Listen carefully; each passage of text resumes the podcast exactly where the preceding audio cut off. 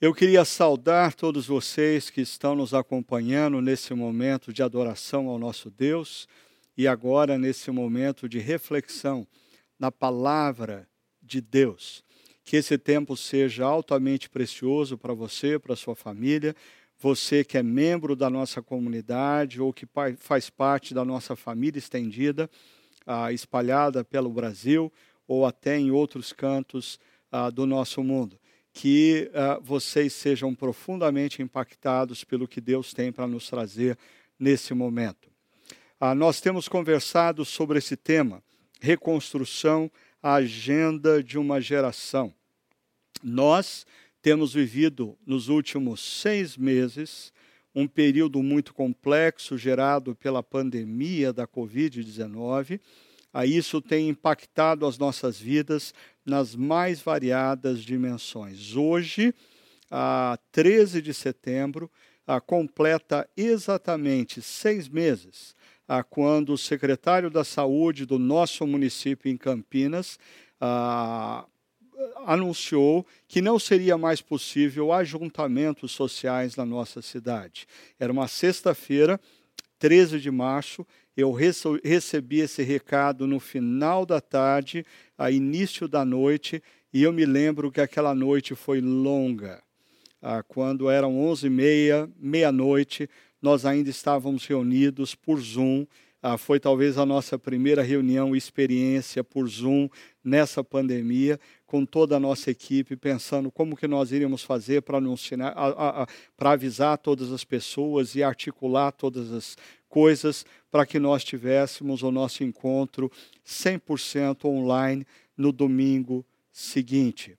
Ah, graças a Deus, apesar desse período estar sendo altamente complicado, a nossa comunidade ah, tem atravessado esse momento de maneira ah, muito boa aos nossos grupos pequenos, ah, tem reunido centenas de pessoas, mais de 600 pessoas toda semana. Os nossos grupos pequenos se tornaram um espaço de encorajamento efetivo na fé, ah, na caminhada cristã. Ah, pessoas estão se conhecendo melhor e se tornando irmãos e irmãs de caminhada ao longo desses últimos seis meses os nossos encontros aos domingos de adoração e reflexão ah, têm sido ah, ah, espaço em que somos desafiados a uma maior intimidade com Deus ah, e engajamento na missão. A, nossa diaconia tem cuidado nesse período de maneira fantástica daqueles que estão passando por dificuldades financeiras ou materiais. A Igreja em Movimento tem cuidado de famílias da nossa cidade, especialmente famílias na área de, em áreas de vulnerabilidade social. E os nossos pastores, a nossa equipe pastoral, nesses últimos seis meses, tem feito um trabalho fantástico de contato ah, com cada família, com cada pessoa que participa de nossa igreja, ah, procurando saber se está tudo bem.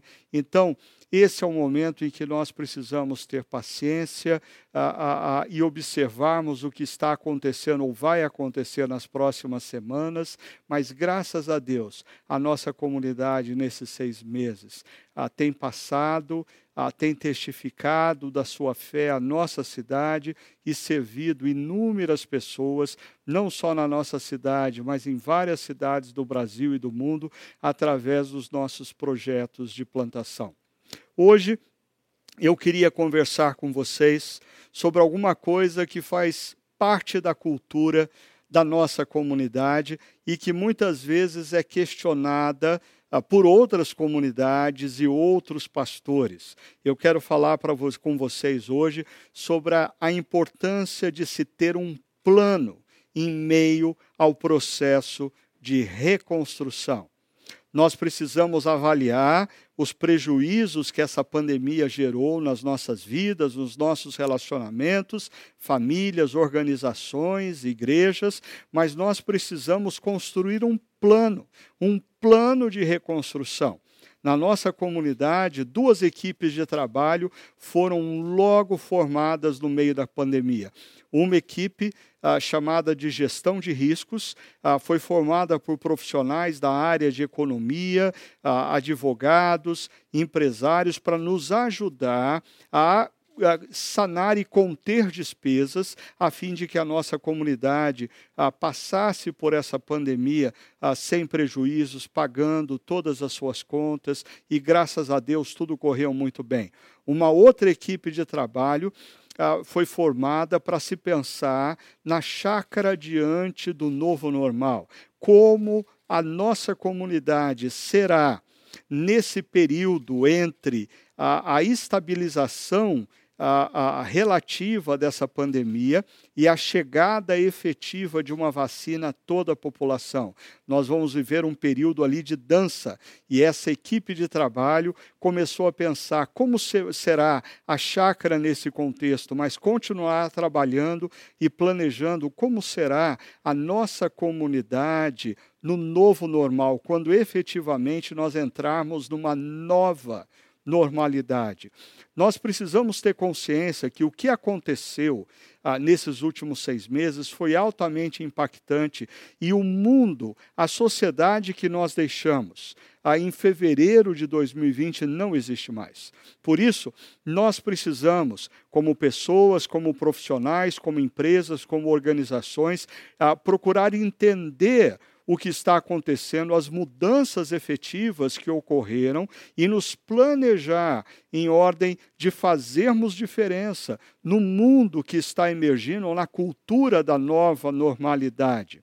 Ah, quando nós falávamos sobre oração, eu dizia que Neemias ele é ah, o meu redentor ah, dessa tensão tola que algumas pessoas insistem em colocar entre oração e planejamento, porque existem pessoas que dizem, não, oração ah, é uma prática de quem depende de Deus, planejamento é uma prática de quem confia na habilidade humana. E quando nós lemos o livro de Neemias, nós percebemos que Neemias é um homem que ora enquanto planeja, e ele planeja enquanto ora.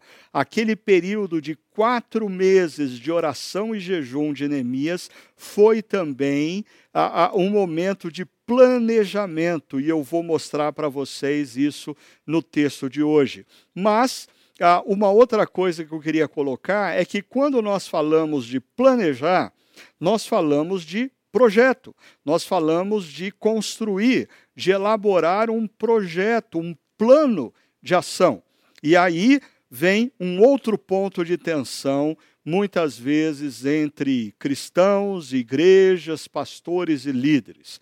Ah, é a tensão entre pessoas e projetos. Não poucas vezes eu ouvi a expressão: ah, porque Fulano é, é, é, é, se concentra em projetos e não em pessoas. Ou, ah, Fulano se concentra em pessoas, em relacionamentos, ele só tenta agradar pessoas e ele não tem projeto. Interessante que Neemias, quando você lê o livro de Neemias, você também vai encontrar um homem que ele, a, a, ele desenvolve projetos para abençoar pessoas e ele desafia pessoas a se engajarem em projetos. Para Neemias não existe essa dicotomia entre projetos e pessoas. O projeto de Neemias da reconstrução dos muros de Jerusalém é um projeto para abençoar vidas. e as vidas, as pessoas que estão em Jerusalém, vão ser desafiadas a se engajarem nesse projeto. E quando elas se engajam, elas ganham até um novo sentido de vida, elas ganham uma, uma razão de se viver. Logo, em Neemias, projetos são usados para abençoar pessoas e pessoas são desafiadas a se envolverem em projetos. Então, vamos para Neemias capítulo 2 ah, e vamos entender a importância de termos um plano diante ah, de algumas situações da vida e diante do momento, principalmente que estamos encarando agora ah, de pandemia. Olha só, o verso primeiro diz assim: No mês de Nissan, do vigésimo ano do rei Artaxerxes, na hora de servir-lhe o vinho, levei-o ao rei. Nunca antes eu tinha estado triste na presença dele. Nós já vimos esse verso ah, na última reflexão e fomos desafiados a perceber como Neemias servia com excelência, ele servia o rei com excelência, porque ele servia Deus através do serviço que ele prestava ao rei. Por isso, ao longo de todos os anos servindo o rei, o rei nunca havia visto Neemias servindo de maneira apática, de uma, sem paixão, sem entusiasmo, sem alegria. Agora o verso 2 diz: Por isso o rei me perguntou: Por que o seu rosto parece tão triste? Se você não está doente, essa tristeza só pode ser do coração.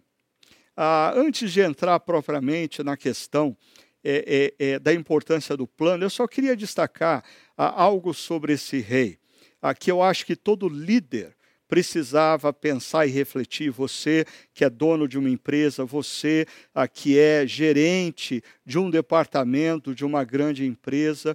Eu acho fantástico como esse rei, ele observa aqui alguém que o serve não está bem. E ele para para perguntar o que está acontecendo com essa pessoa. Ah, esse rei era um rei ah, pagão, mas eu diria que todo líder que segue a Jesus, todo líder cristão, ah, deveria ser meio que parecido com esse rei, pelo menos nessa particularidade. A, a, a sensibilidade para perceber que alguém que o serve não está bem e parar e perguntar o que está acontecendo. Eu sei que muitas vezes nós usamos por mera formalidade a expressão, e aí, Fulano, como você está? Ah, agora, é, é, eu já vi gente parando e dizendo assim: bom, ah, você tem tempo para ouvir como eu efetivamente estou?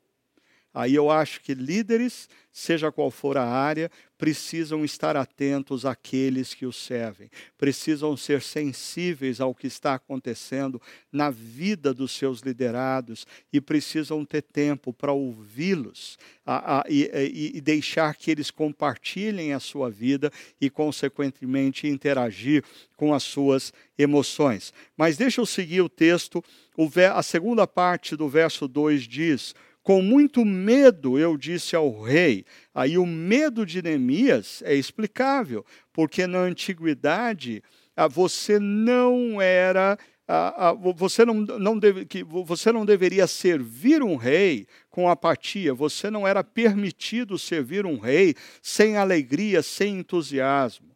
Ah, então, ele estava receoso de dizer ao rei que ele não estava feliz fazendo o que ele fazia na posição que ele se encontrava, e ele vai dar a razão por isso. Ele diz que o rei viva para sempre. Como não estaria triste o meu rosto se a cidade em que estão sepultados os meus pais está em ruínas e as portas foram destruídas pelo fogo? Ah, é interessante você observar que Neemias não faz menção do nome da cidade. Ah, isso porque traria um aspecto político na discussão. Neemias vai na direção do coração do rei. E esse é um outro aprendizado que nós precisamos ter. Neemias evita o embate político, o embate ideológico, porque reconstruir Jerusalém poderia ser interpretado como uma ameaça ao rei da Pérsia, mas Neemias aponta para a questão afetiva. Como eu não, eu não deveria estar triste se a cidade onde os meus pais estão enterrados, ela está destruída e os muros estão derrubados. Então, nós vemos a expressão do rei. O rei então disse a Neemias: O que você gostaria de pedir? E aí a Neemias abre um parênteses na narrativa e diz: Então orei ao Deus dos céus. E o primeiro aspecto que eu queria colocar para você da importância de um plano é: tem um plano envolvido encharcado, completamente tomado pela oração. Nós já vimos que Neemias dedica quatro meses orando e jejuando. E o plano que Neemias vai apresentar ao rei é fruto desse período de oração. Logo, enquanto Neemias ora e jejua, ele planeja, enquanto ele planeja, ele está orando. E os nossos, cuidado, cuidado para decisões impulsivas, cuidado para decisões sem planejamento, cuidado para planos feitos rapidamente, sem nos debruçarmos, estudarmos, avaliarmos possibilidades e, principalmente, colocarmos diante de Deus em oração.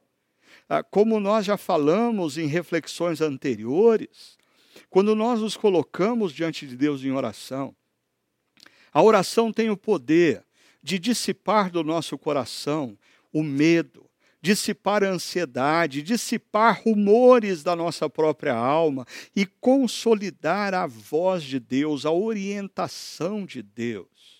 Enquanto nós oramos, muitas vezes tentando convencer Deus de que o nosso plano é o melhor e o ideal, Deus trabalha na nossa mente, no nosso coração, redirecionando as nossas ideias, dando novas, novos direcionamentos aos nossos sentimentos, reformatando muitas vezes os nossos planos. Por isso, esses quatro meses de oração e jejum de Neemias ah, foram meses aonde o plano não foi elaborado por Neemias e Neemias apresentou a Deus. Não, é um plano que nasce no coração de Neemias como fruto do diálogo e da influência e da sabedoria de Deus. É disso que nós precisamos para as nossas vidas, para a reconstrução das nossas vidas, das nossas famílias, das nossas organizações e das nossas igrejas. Agora, perceba, se por um lado Neemias ele dedica quatro meses de oração. Ah, ele também é um indivíduo que no dia a dia ah, ele tem orações pontuais. Eu me lembro de um autor que eu li no passado, no início do meu ministério, que ele chamava ah, essa prática de Neemias de oração relâmpago. Ou seja, Neemias se dedica por longos períodos em oração. Mas quando ele está diante do rei e o rei faz a pergunta: o que você quer? Ele tem uma oração relâmpago. Aqui eu coloquei como orações pontuais. Ele diz: Eu orei ao Deus dos céus. E aí então, continua o texto no verso 5 dizendo: E respondi ao rei: Se for do agrado do rei, e se o seu servo puder contar com a sua benevolência, que ele me deixe ir à cidade onde meus pais estão enterrados, em Judá, para que eu possa reconstruí-la. Eu queria chamar a sua atenção aqui para um fato fantástico. Ah, como Neemias sabe lidar. Primeiro, Neemias tem consciência de quem ele é e a posição que ele ocupa. Mas Neemias tem também consciência ah, de quem é aquele que escuta a sua voz e o seu pedido.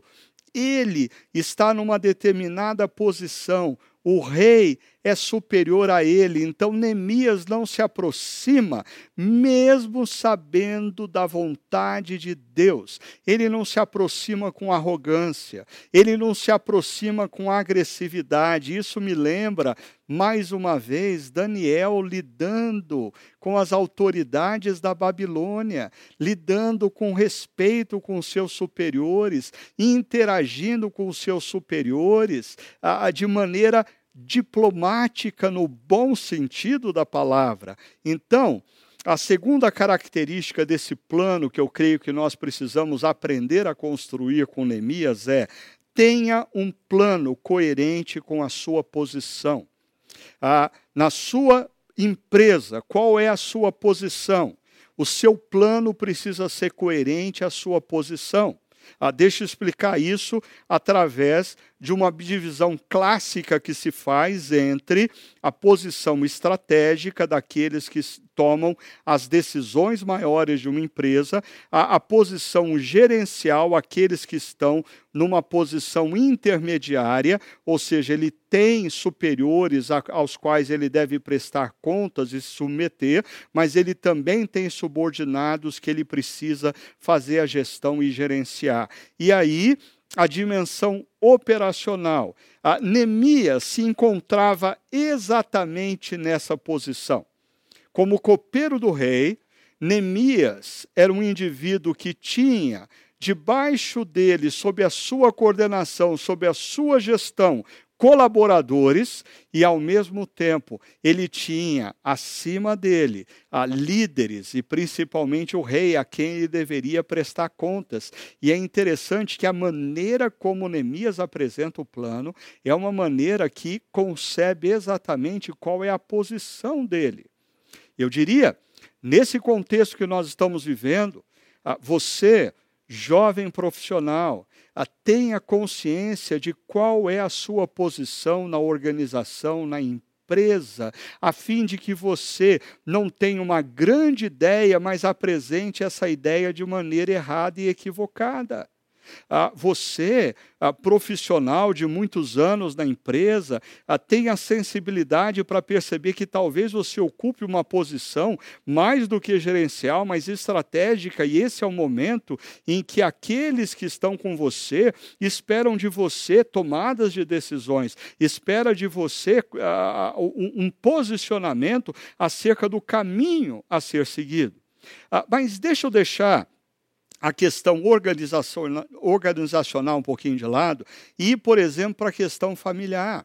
Porque esse princípio de planejar de forma coerente a sua posição ah, envolve a família. Por exemplo, ah, se você é casado, ah, você não pode planejar a, parte da sua esposa ou a parte do seu marido. A, a partir do momento em que vocês se tornaram família, vocês se casaram e se prontificaram a construir um lar juntos, esse é um momento de muito diálogo e de construção juntos. Não se espera que um homem planeje a sua vida e o seu futuro e simplesmente comunique à esposa, nem que uma mulher planeje a sua carreira profissional e informe o seu marido. Ah, o, o, o casamento cristão envolve diálogo, envolve submissão mútua. Por isso, nesse momento de planejamento, de reconstrução de vidas, é de fundamental importância que marido e mulher conversem, dialoguem, mas perceba ainda, ah, e pais e filhos. Se você é filho, você precisa perceber que você não está numa posição de meramente informar os seus pais do que você pretende fazer. Você precisa chegar aos seus pais e pedir a bênção deles para os seus planos de carreira, para os seus planos afetivos, para os seus planos de, reconstru de reconstrução da vida e construção, talvez, de uma família. Ah, eu me lembro quando é, eu conheci ou reencontrei a Sônia e levei a Sônia para um momento é, de confraternização entre os jovens da igreja que eu frequentava e os meus pais estavam presentes porque esse encontro de confraternização aconteceu num sítio que os meus pais possuíam ali na região de Itapevi. E eu me lembro que no dia seguinte Aí eu me aproximei dos meus pais falei assim, eu preciso conversar com vocês. É, vocês viram que eu estava com uma jovem, linda, maravilhosa, loira, dos olhos azuis. Ah, eu estou interessado ah, nela. Eu queria saber o que, que vocês acharam e eu quero saber se vocês me abençoam na decisão de começar essa relação com essa jovem. Ah, o mesmo aconteceu quando eu trabalhava numa empresa, tinha uma carreira profissional ah, bem sucedida para a minha idade, ah, caminhava ah, para fazer um curso na área de engenharia química, mas eu me lembro o dia que eu entrei no quarto dos meus pais, eu me assentei na cama deles ah, e disse para eles: Olha, eu tenho uma conversa muito séria para ter com vocês.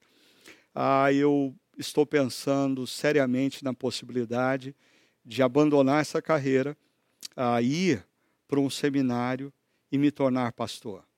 mas eu preciso da bênção de vocês. Ah, eu acho preocupante como ah, o nosso mundo individualista, essa tendência da nossa cultura de buscar a autonomia, tem feito com que, inclusive, jovens cristãos desprezem a necessidade da bênção dos seus pais sobre os seus planos. A honrar pai e mãe não é uma ordenança para crianças.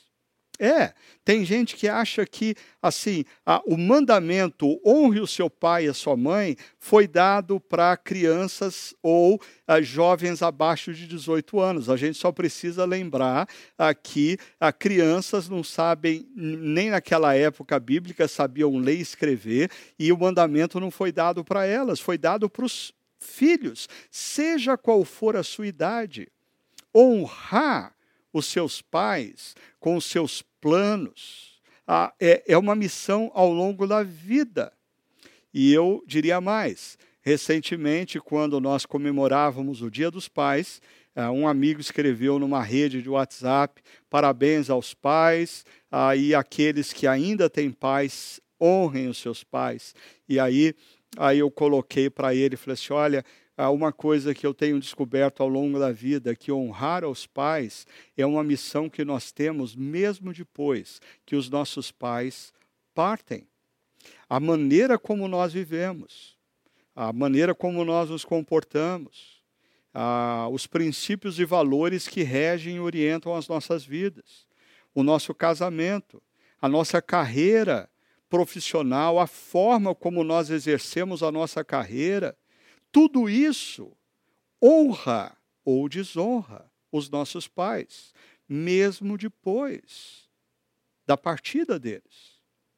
Por isso, quando nós pensamos em plano, seja na área organizacional, seja na área dimensão familiar, nós precisamos parar e pensar qual que é a nossa posição, porque dependendo da nossa posição, as pessoas esperam de nós um plano. Dependendo da nossa posição, existem pessoas que esperam de nós um plano, mas nós precisamos ter estratégia correta para comunicar esse plano aos nossos superiores. E por continuando, o verso 5 ainda diz para a gente: olha a segunda parte.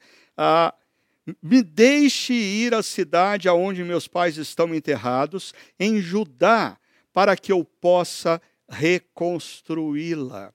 É interessante, eu confesso que na minha reflexão anterior a esse texto, eu nem tinha parado para pensar como Neemias está tendo uma atitude de honra para com seus pais, mesmo depois da morte dos seus pais.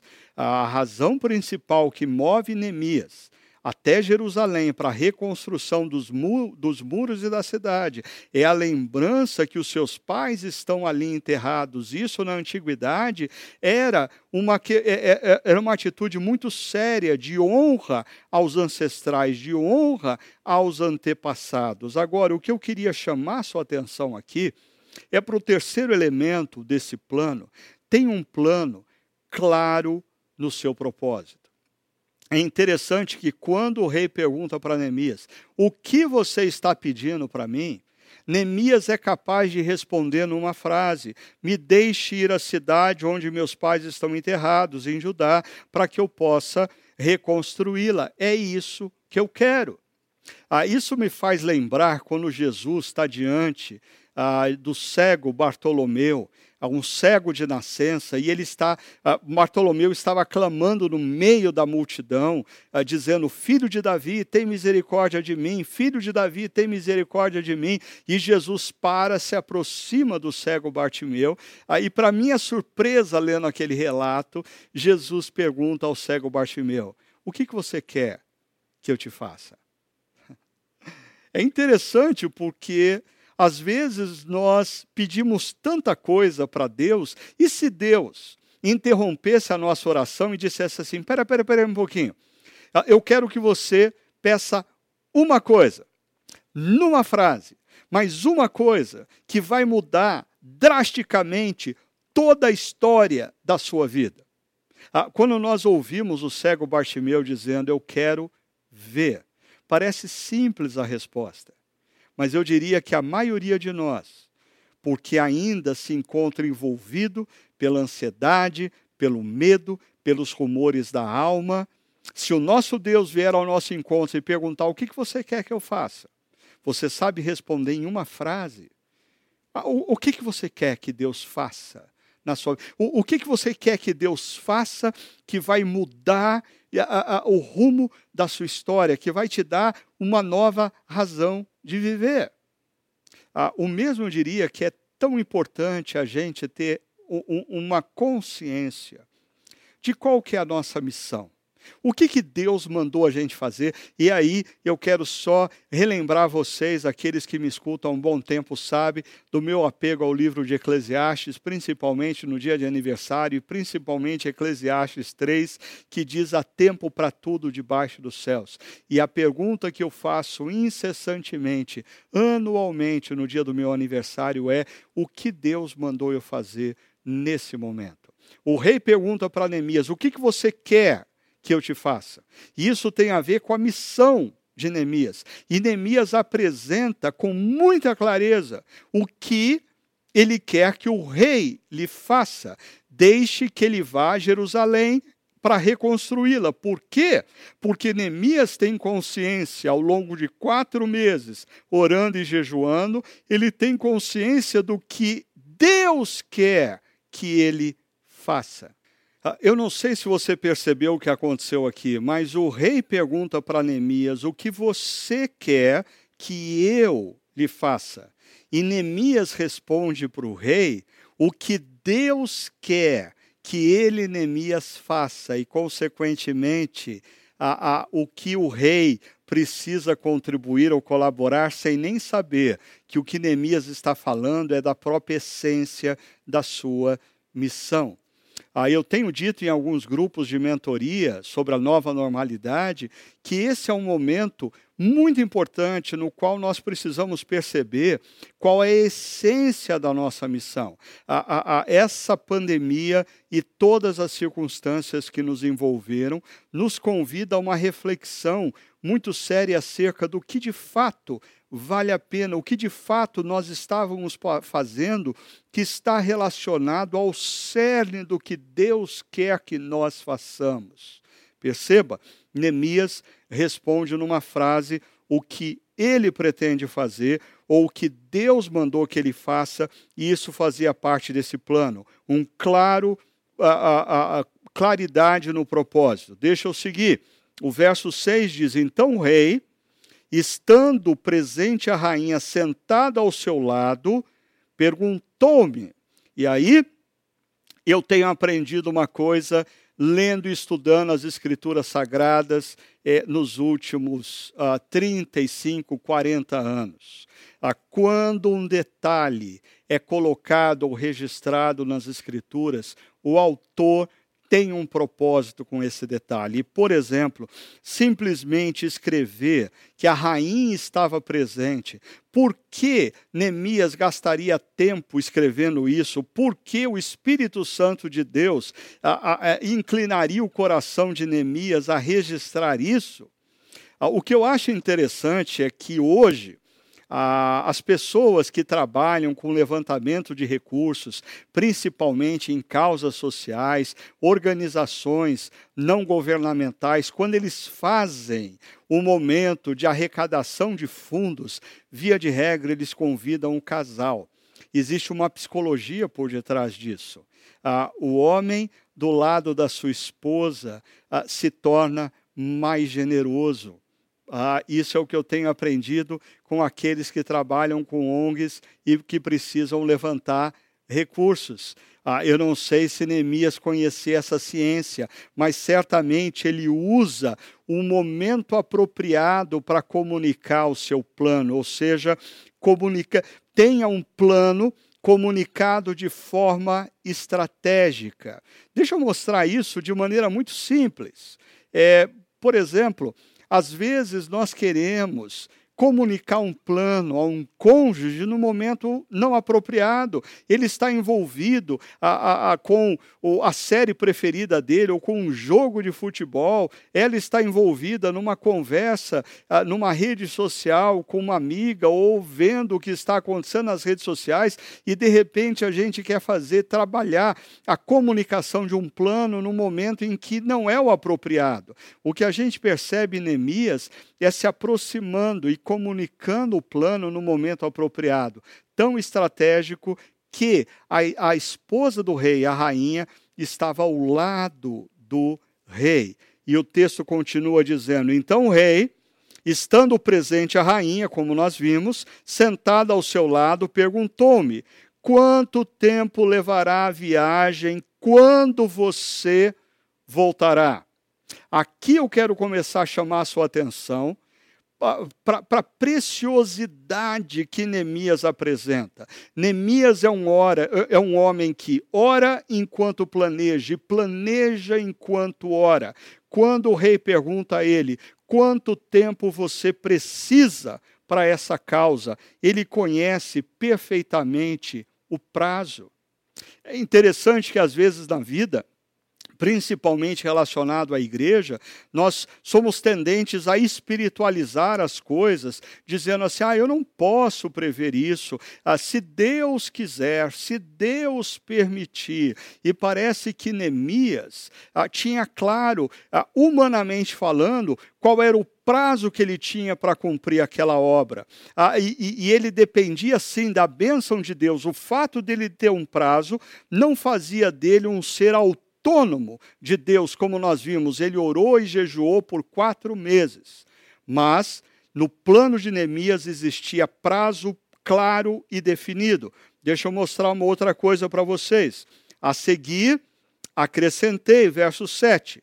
Se for do agrado do rei, perceba o tipo de linguagem de Neemias, linguagem apropriada para a posição dele. Se for do agrado do rei, eu poderia levar cartas do rei aos governadores do Transeufrates para que me deixem passar até chegar a Judá. Em outras palavras, enquanto Neemias orava, ele pesquisou no Google, ele pesquisou no Google Earth as fronteiras da Pérsia, as fronteiras de Judá, o caminho que ele deveria percorrer, inclusive ele sabia quais eram os vistos que ele precisava retirar no passaporte dele para poder passar por aquela situação. Por favor, eu volto a insistir, às vezes na vida em nome da nossa preguiça da alma, que nos sete pecados capitais é chamado de assedia, nós, nós espiritualizamos isso dizendo que é dependência de Deus, por isso nós não planejamos o que nós vamos fazer. Neemias nos ensina a planejar em detalhes, a ponto de, volte no texto e perceba, ele sabia claramente quais eram os riscos e ele, porque planejava, ele podia minimizar os riscos, ele poderia numa das fronteiras ser impedido de passar. Um dos governadores de algum território poderia dizer: Não, não, não, não, não, eu não te conheço, por aqui você não vai passar. Por isso, Neemias, para minimizar riscos, ele se antecipa pedindo uma carta de apresentação ao rei do império, ao rei da Pérsia, para poder apresentar nas fronteiras. E o texto segue. E também Neemias aproveitou que o rei perguntou o que ele queria e já acrescentou mais: uma carta para Asaf, guarda da floresta do rei, para que me forneça madeira para as portas da cidadela que fica junto ao templo, para os muros da cidade, para a residência que irei ocupar. Deixa eu pegar primeiro ah, essa parte inicial do verso 8. E também uma carta para Asaf, guarda da floresta do rei. Por favor, perceba o que está acontecendo aqui. Neemias, nesses quatro meses de oração e jejum, enquanto ele orava, ele planejava, enquanto ele planejava, ele orava, e ele se dedicou seriamente à pesquisa a ponto de perceber, talvez mais uma vez consultando o Google e o Google Earth, qual era a floresta do rei da Pérsia mais próxima de Judá, e ele pesquisou para saber o nome do chefe dessa floresta, do responsável dessa floresta. Ele descobriu que esse cara se chamava Asaf. E aí, Neemias, quando apresenta o plano para o rei, ele tem prazo, ele tem um projeto para minimizar riscos, ele tem, inclusive, a possibilidade de parcerias, porque ele conhece quem é o chefe da floresta e ele pede ao rei uma carta para que Asaf libere a madeira que seria necessário para a construção. E aí nós vamos para essa segunda parte do verso 8 que diz: para que ele, Asaf, me forneça madeira para as portas da cidadela que fica junto ao templo, para os muros da cidade e para a residência que irei ocupar Olha, é, a, às vezes a gente lê as escrituras sem a atenção necessária. Às vezes a gente lê as escrituras como se nós estivéssemos, como se Neemias estivesse no século 21. Então, quando Neemias diz assim, rei, eu vou precisar de madeira para reconstruir a, a, a, as portas da cidadela, para reconstruir o, o templo, para reconstruir os muros de Jerusalém. E a gente não para para pensar, Neemias está a centenas de quilômetros de distância de Jerusalém. Essa é uma época que ninguém tira foto do celular e manda do para o outro para que Neemias saiba como está a situação da cidade. Essa é uma época que nós não temos, apesar da minha brincadeira, Google ou Google Earth para que Neemias entre e conheça a real situação dos muros, das portas e do templo. Logo, Neemias, enquanto ele ora e planeja, planeja e ora, ele certamente teve muitas conversas com seu irmão Anani e as outras pessoas que vieram de Jerusalém, levantando com cuidado os recursos que seriam necessários. Hoje nós chamaríamos de custos. O plano de Neemias tem custo definido. Ele sabia o que ele ia precisar, ele sabia da madeira que seria necessária e para que seria necessário. Assim, eu queria complementar e terminar com o verso 9. E na próxima reflexão nós vamos seguir com essa, esse texto. Mas o verso 9 diz assim: Visto que a bondosa mão de Deus estava sobre mim, o rei atendeu aos meus pedidos. Como vocês sabem, eu gosto de criar equação a partir de texto bíblico e informação. Essa não é bem uma equação, mas é um gráfico. Porque o que o texto está nos falando é que a mão de Deus estava sobre Neemias, e porque a mão de Deus estava sobre Neemias e, consequentemente, sobre o que Neemias tinha feito, sobre o plano que ele tinha executado, ele obteve sucesso diante do rei. Ah, e às vezes a gente olha esse gráfico ou lê esse texto desprezando essa parte sobre mim, como se a tudo fosse explicado, a mão de Deus estava a, com Neemias e por isso o rei atendeu. Mas e o plano de Neemias que foi apresentado? Eu queria substituir esses termos pelos seguintes termos: a bênção de Deus estava sob, sobre o plano, sobre o trabalho de Neemias. E por isso ele teve resultados. Nós não podemos, em nome da bênção, desprezar a necessidade do trabalho. Em nome da bênção de Deus, não fazemos a nossa parte. Ah, eu constantemente gosto de fazer menção daquela viúva que chega ao profeta ah, passando por uma necessidade, os seus filhos vão, se, vão ser feitos escravos pelos seus credores, e o profeta manda ela voltar para casa e, junto com seus filhos, uh, juntar todas as vasilhas possíveis, emprestadas dos vizinhos, e pegar a única vasilha de azeite que ela tinha em casa, fechar a porta da casa e passar a derramar o azeite sobre a vasilha, e o azeite vai se multiplicando, até que ela diz para o seu filho: passa mais uma vasilha, e o menino fala: acabaram as vasilhas. Aí o texto diz que o azeite cessou. Volta comigo aqui. A bênção de Deus na história daquela mulher e dos seus filhos está relacionada à multiplicação misteriosa do azeite.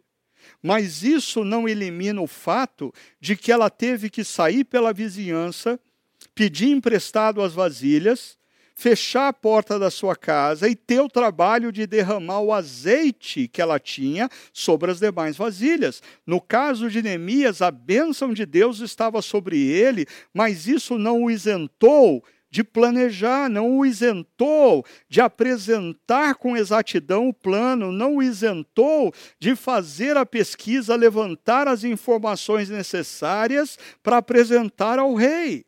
Mas a bênção de Deus estava sobre o trabalho, vida e plano de Neemias, por isso ele obteve resultado. Deixa eu terminar é, sugerindo a a seguinte reflexão para você. Vamos imaginar que a bênção de Deus tem o poder de multiplicar tudo que Deus coloca a mão sobre em dez vezes. Pode ser 20 vezes, 50 vezes, 10 vezes é só um exemplo. Mas quando nós falamos que a bênção de Deus tem o poder de multiplicar tudo sobre o qual ela é derramado, nós precisamos nos lembrar que a bênção de Deus vai multiplicar o plano de acordo com o nosso, fazendo uso da reflexão passada, do nosso esforço, da nossa dedicação. Volta ao exemplo daquela viúva com os seus filhos. Deus abençoou e multiplicou o azeite daquela mulher enquanto houve vasilhas. Eu sempre paro e penso: quantas vasilhas aquela mulher poderia ter enchido de azeite que Deus estava multiplicando? Eu diria a quantidade de vasilhas que ela conseguisse juntar na sua casa. Assim também nós precisamos pensar nesse momento de reconstrução, que a bênção de Deus está sobre nós, sim. E quando nós oramos dizendo, Deus abençoa cada irmão, cada irmã, cada amigo, cada amiga, isso não nos isenta de olharmos para a realidade, entendermos o que está acontecendo, percebermos o que os efeitos dessa pandemia na nossa carreira, nos nossos negócios, nas nossas organizações, nas nossas famílias e dedicarmos tempo planejando e orando. Orando e planejando a reconstrução das nossas vidas.